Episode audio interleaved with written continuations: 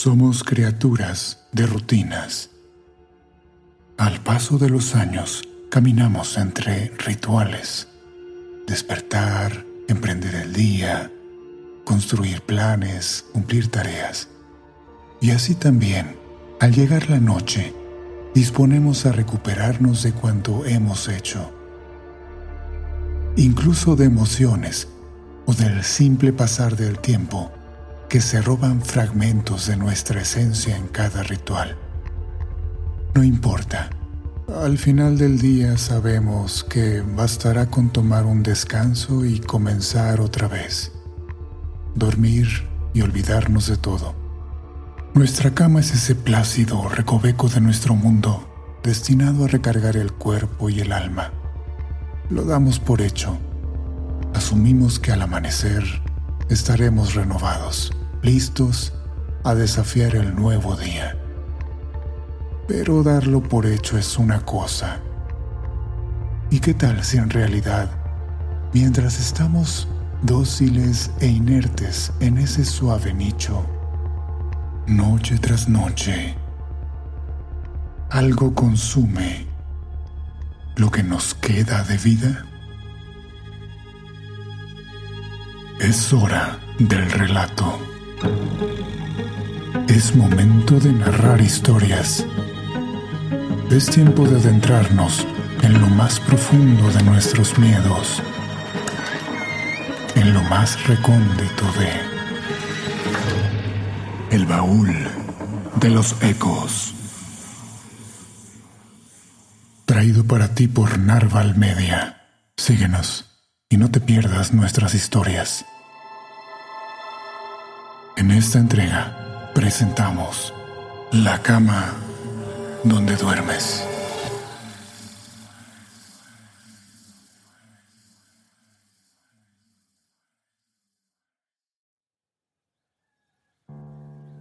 Soy un viejo que en su época de juventud trabajó siempre en el servicio doméstico.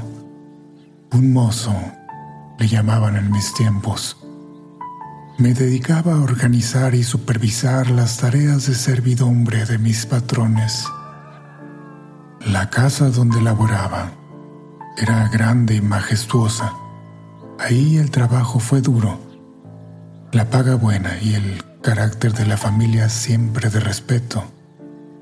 Durante muchos años, sus paredes albergaron alegría y buenos tiempos hasta que por cuestiones que nunca quedaron en claro, tuvieron que mudarse. Cuando me informaron, visualicé el desempleo, pero pidieron que me quedara a cuidar y mantener en orden la casa. No tenían intención de deshacerse de la propiedad, así que seleccioné a tres ayudantes, mucama, cocinera y jardinero, para que junto conmigo mantuviéramos el orden y la limpieza en la ausencia de la familia. Durante el tiempo que la casa vivió en esa relativa soledad, siempre se mantuvo lo mejor y más aseada posible. Los pagos por correo siempre fueron puntuales y en ocasiones el señor enviaba dinero extra para algunos víveres que se llegaran a ocupar, sobre todo al final del año pues el invierno en esa región era húmedo y cruel en sus temperaturas. Un par de años posterior a la marcha de mis patrones, se nos anunció que el hijo menor de ellos regresaría a vivir junto con su esposa.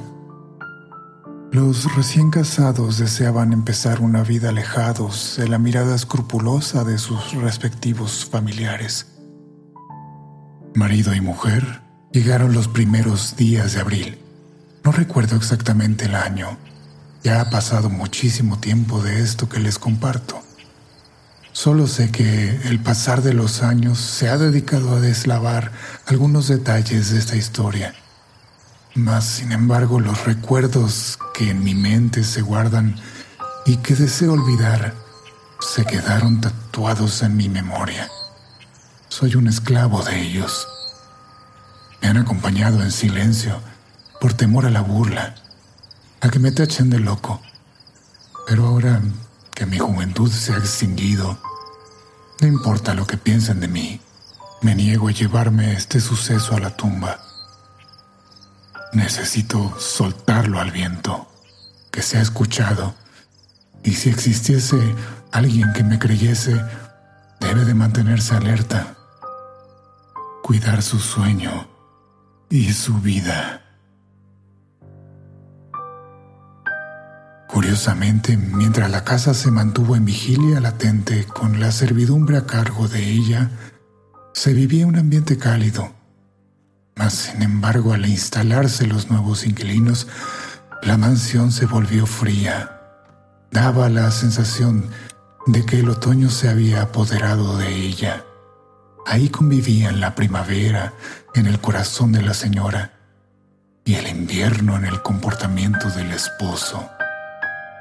Él amaba fielmente, pero algo que no sabría cómo describirlo. Cualquier palabra quedaría corta y sería insuficiente para eso que le impedía expresarlo. El patrón lo sentía, se odiaba a sí mismo por esa frialdad y lo sufría en soledad. Ella, sin embargo, sabía que el amor estaba en el espíritu de su esposo y tenía la confianza de que con el paso del tiempo pudiese romper ese cristal de hielo que impedía el abrazo cálido con mayor frecuencia. Los días dieron paso a las semanas y la relación entre ambos parecía brotar de forma natural.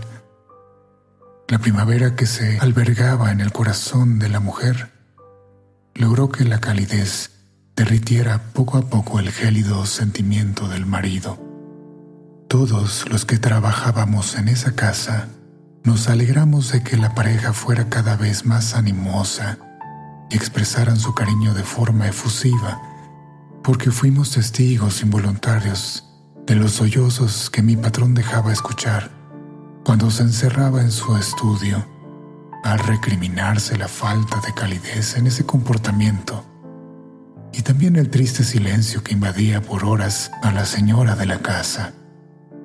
Nosotros sabíamos que se amaban, siempre creímos que la presión de las familias por querer ser conductores de sus vidas era el motivo de ese penoso distanciamiento. La interacción dio paso a que mi patrón fuera cada vez más amoroso. Parecía que esas diferencias quedaban atrás, ya como un leve recuerdo de los primeros días de su vida juntos.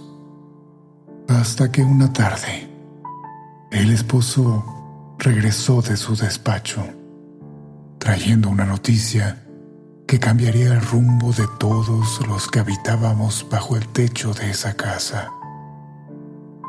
El señor tenía que ausentarse varios días para arreglar algunos asuntos de carácter vital para el buen desempeño de los negocios familiares. La mujer, después de escuchar con detenimiento lo que su marido le informaba, se colgó de su cuello y sollozó amargamente ante la inminente ausencia de su amor. Él insistía que el tiempo pasaría rápido. En un abrir y cerrar de ojos, todo regresaría a la normalidad. Qué tan equivocado estaba mi patrón. Ojalá nunca hubiera dicho eso. Aún no era el alba cuando salió con maleta en mano. Su esposa lo acompañó hasta el umbral de la puerta principal y después de fusionarse por instantes en un beso de despedida, se colocó el sombrero y se marchó. Quién sabe cuán urgente era todo aquello, pero por el semblante de mi jefe era necesario resolverse lo más pronto posible. Del buen funcionamiento de sus negocios dependía no solo mi sueldo, sino el de muchos otros que trabajábamos para él y su familia en diversas actividades, ya sea en casa como en su despacho. Mi patrona se quedó recargada en la puerta hasta que dejó de verse la silueta de su amado. Lloraba en silencio, ahogando cualquier suspiro, acompañado de lágrimas que rodaban incansables sobre sus mejillas. Era pasado del mediodía y la señora no había bajado a almorzar. Incluso se tocó en varias ocasiones la puerta de su cuarto. Al no recibir respuesta, la mucama entró para cerciorarse de que no hubiese problema alguno. La vio dormitando con un semblante de angustia y no era para menos. Su esposo, ese hombre que tanto amaba, y que por fin logró vencer la frialdad en sus expresiones para con ella, estaba ausente. La razón de su alegría no se encontraba junto a ella. Ese día despertó más tarde y no quiso salir de su habitación. Comió poco y dijo sentirse cansada, con leve dificultad para respirar y un dolor de cabeza que, si bien no era una migraña, le producía molestia ante la luz así que decidió permanecer encerrada el resto de la tarde y solicitó que nadie la molestase. Al día siguiente tampoco bajó.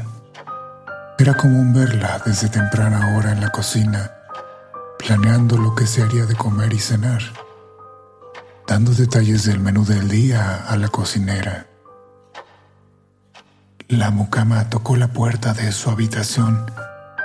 Se vio obligada a entrar ya que mi patrona no respondió a las llamadas insistentes del personal de servicio. Estaba ahí, postrada en cama, pálida, con el semblante desencajado y con fiebre evidente. La mujer salió corriendo en mi búsqueda para informarme de la situación. Me di la tarea de contactar al médico familiar que en cuestión de una hora estaba cruzando la puerta principal de la casona. La revisó con atención y se extrañó de su estado. Aparentemente se veía sana, salvo la cuestión anímica por la ausencia del marido. Se le ordenó quedarse en cama y descanso absoluto. Antes de retirarse el médico se acercó a mí, indicando que le extrañaba la situación de la paciente. De la nada parecía haber enfermado me pidió que si amanecía igual, debía informarle para volver a valorar su estado de salud. Mi patrón regresó antes de lo previsto. Al parecer resolvió los pendientes de forma rápida y eficaz. Al llegar y darle a conocer la situación de su esposa, corrió a sus aposentos. La vio postrada en la cama y sollozó amargamente por el estado de su amada. Desde la puerta de la entrada del cuarto, logré ver esa triste escena. Cerré la puerta para mantener la privacidad del momento y me alejé con la certeza de que la frialdad de él para con ella se había desvanecido al fin. Ante la llegada del señor de la casa, su mujer sintió mejoría y trató de regresar a sus actividades habituales pero esa jovialidad era un espejismo. Casi no probó bocado durante la comida y su piel seguía pálida. Todo parecía indicar que fuerza y juventud la habían abandonado. Se paró de la mesa y, al tercer paso, cayó desmayada. Mi patrón me ordenó ir a buscar al médico y traerlo de inmediato. Este la revisó de nueva cuenta y la extrañeza del galeno se amplificó al no encontrar una relación directa con el estado de la mujer, pues se encontraba anémica de un día para otro. Le indicó al esposo que era necesario alimentarla bien y realizar los estudios pertinentes para tener certeza de su condición. Se despidió y lo volvió a llevar a su consultorio. Curiosamente, cada mañana al despertar, la señora se sentía cansada y sin fuerza, pero al transcurrir el día retomaba aunque fuera muy poco el ánimo, y eso hacía que todos los que habitábamos en esa casa sintiéramos que el progreso que tenía iba ganando terreno ante la enfermedad. Durante la tarde estuvo mejor, e incluso socializó de nueva cuenta con los miembros de la servidumbre a tal grado que nos invitó a cenar en la mesa principal. Terminó la velada cuando subió a su cuarto a descansar. Su marido le hizo compañía una hora más tarde al terminar de revisar unos documentos en el estudio. Era evidente la preocupación por la salud de su joven esposa. En sus aposentos había un sillón. Se sentó en él y lo venció el sueño. Estaba cansado de maldecir al destino y llorar por su amada. El canto del gallo anunció un nuevo día. El patrón despertó de forma abrupta. Soñaba a su amada como siempre la conoció, sonriendo, con una mirada angelical y llena de vida. Se levantó para dar los buenos días a su esposa.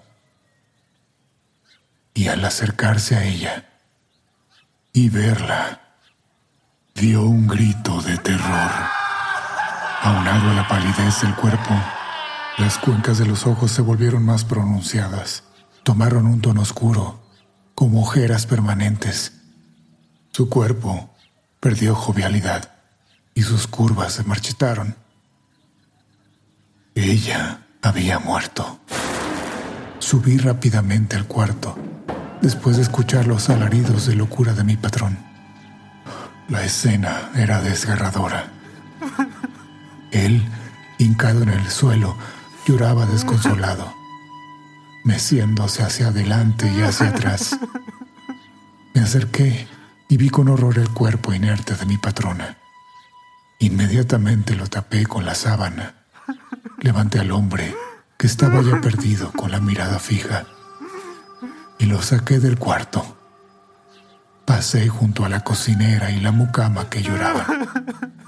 Ellas también acudieron al escuchar el grito. El jardinero se encontraba a media escalera, serio y con un semblante de tristeza.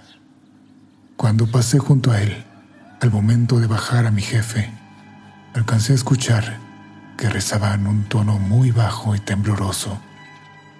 Pedía por el alma de la joven mujer. Se le dio aviso al médico. Este acudió a confirmar lo relatado. Se retiró incrédulo de la escena que acababa de presenciar. Nunca había tratado un caso tan extraño, tan fuera de toda lógica. En la tarde, después de que se llevaron el cuerpo a la funeraria, ayudé al viudo a recoger el cuarto, ya que era una tarea que él quería realizar. Me pidió que lo acompañara. Tenía miedo de estar solo y le daba vergüenza externárselo a las mujeres de servicio. Al momento de cambiar las sábanas, observé que la almohada tenía unas manchas pequeñas de sangre seca. Parecían picaduras. Mi jefe me pidió que incinerara la almohada en la chimenea. Al levantarla la solté de pronto asustado e incrédulo a la vez, ya que pesaba más de lo normal y algo parecía moverse muy lentamente. Ambos nos acercamos de nuevo. Por órdenes de mi patrón saqué mi navaja y desgarré el forro. Entre las plumas, moviéndose lentamente, había un animal repugnante, alargado y viscoso. Estaba tan hinchado que apenas se le veía la boca. Noche tras noche, desde que la joven esposa había caído en cama, este ser se daba la tarea de chuparle la sangre a través de una picadura casi imperceptible. Las ocasiones que mi patrona logró levantarse de la cama impidieron que el animal se desarrollara al dejar de alimentarse con la sangre de la mujer. Pero desde que ella no pudo moverse, la succión fue rápida y constante. En unas cuantas noches, ese animal se apoderó de la vitalidad de la desdichada. Estos parásitos de las aves, diminutos en el medio habitual, lograron adquirir bajo ciertas condiciones y circunstancias proporciones mayúsculas. La sangre humana parece venirles bastante bien. No es raro encontrarlos en las almohadas de plumas. La mañana del funeral, asistimos todo el personal. Después del servicio religioso, no fui al panteón. Llegué a la casona, hice mis maletas. Antes de salir dejé mis llaves sobre la mesa de la entrada y junto a ellas una nota de agradecimiento dirigida a mi patrón. En ella expresaba mi deseo de pronta resignación a él, a los suyos, y también me despedía. Le agradecí todo lo que hizo por mí, él y su familia, a lo largo de tantos años de servicio. No podía volver a trabajar en ese lugar. Lo que vi, como quedó el cuerpo de mi patrona y el adefesio que la mató, no los podía sacar de mi cabeza. Aún es fecha en que las madrugadas me despiertan esas imágenes tan desgarradoras y por eso las comparto, para tratar de librarme de ellas.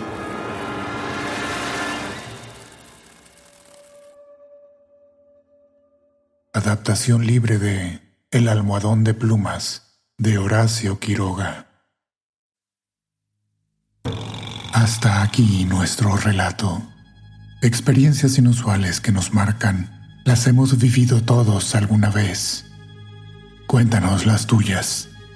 Comenta, comparte y no olvides seguirnos.